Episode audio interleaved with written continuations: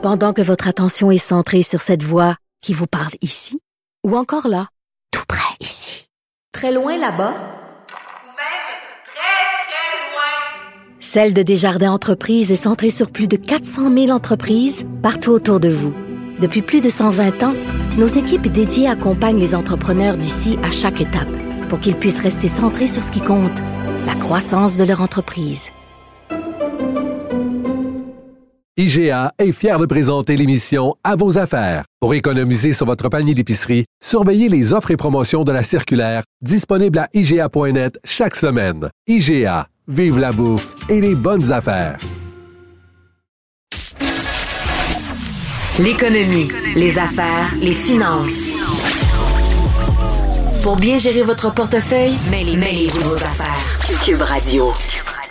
Cette semaine, on a appris que le gouvernement du Québec a fait un prêt pardonnable de 56 millions de dollars à la multinationale française Alstom, qui veut euh, s'assurer de la survie de l'usine de la pocatière de Bombardier, qui fabrique et qui euh, entretient les, métros de, Montréal, mais dont le contrat se, se termine.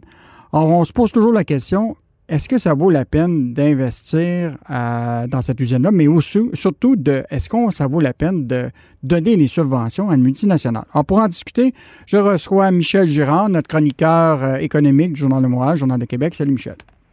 Salut Yves. Évidemment, cette, euh, cette subvention, là, là, ils appellent ça des prêts pardonnables, a soulevé beau- beaucoup d'in- d'interrogations. Même l'opposition euh, aux politiques à, à Québec a dit que c'était une photo op, que c'était fait euh, Pierre Fitzgibbon de 56 millions de dollars. Alors, parle-nous donc de qu'est-ce qui a changé dans le, langage maintenant quand on parle de prêts pardonnables? Oui, techniquement, là, un prêt pardonnable, euh, ça, ça, ça signifie euh, que on prête l'argent et puis si la compagnie, euh, entre autres, comme dans ce cas-ci, Ashton, respecte les conditions euh, du prêt en question, ben ça devient une subvention, c'est-à-dire que la compagnie n'a pas à rembourser euh, le prêt dit pardonnable.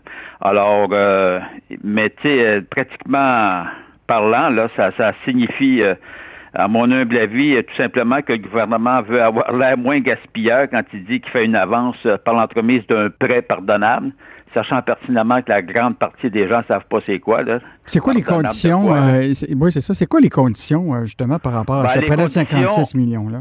Ouais, les conditions, c'est que l'entreprise euh, à la pocatière euh, réussisse à conserver, euh, il y a 400 employés, je pense, qui travaillent là-bas. là. Mhm. Alors, euh, c'est de maintenir finalement un, un plach- un plancher euh, d'emploi.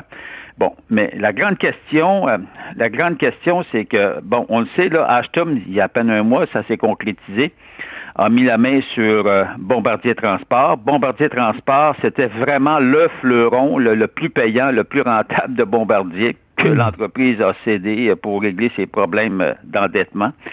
Et, euh, et, et là, ce qui, ce qui arrive, c'est que euh, et le principal actionnaire maintenant de Ashton, la multinationale française, c'est notre caisse de dépôt et de placement avec son actif de 365 milliards. Moi, ce que ce que je déplore dans ce genre de truc-là, écoute bien là, Ashton, là, alors quand on quand on regarde ce qu'a déclaré euh, le président Henri Poupard-Lafarge, Mhm. euh, lui, il, il dit, écoute, nous avons bon espoir que, que, que à la Pocatière, l'entreprise va pouvoir bien fonctionner. Nous avons bon espoir d'obtenir des contrats. Regarde bien, là.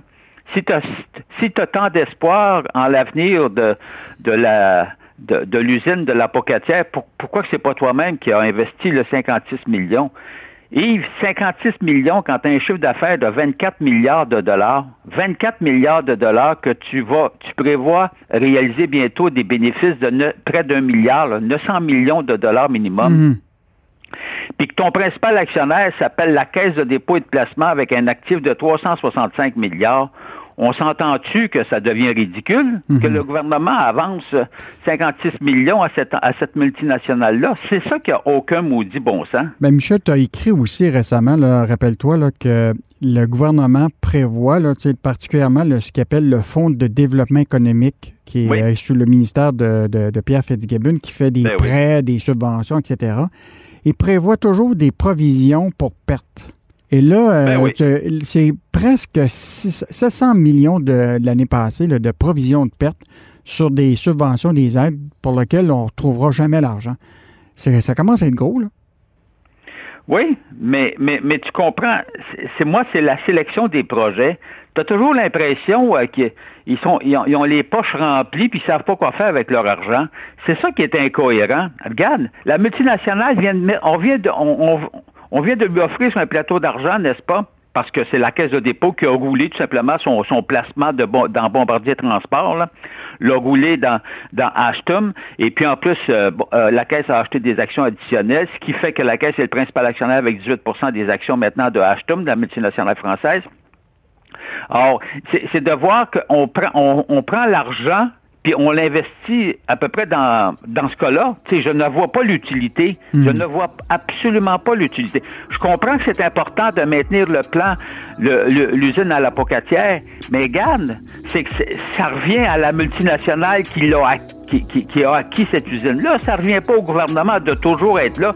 Tu sais, là, c'est rendu que les compagnies, tous, puis tout de suite, le gouvernement s'apprête à avancer de l'argent. Voyons donc.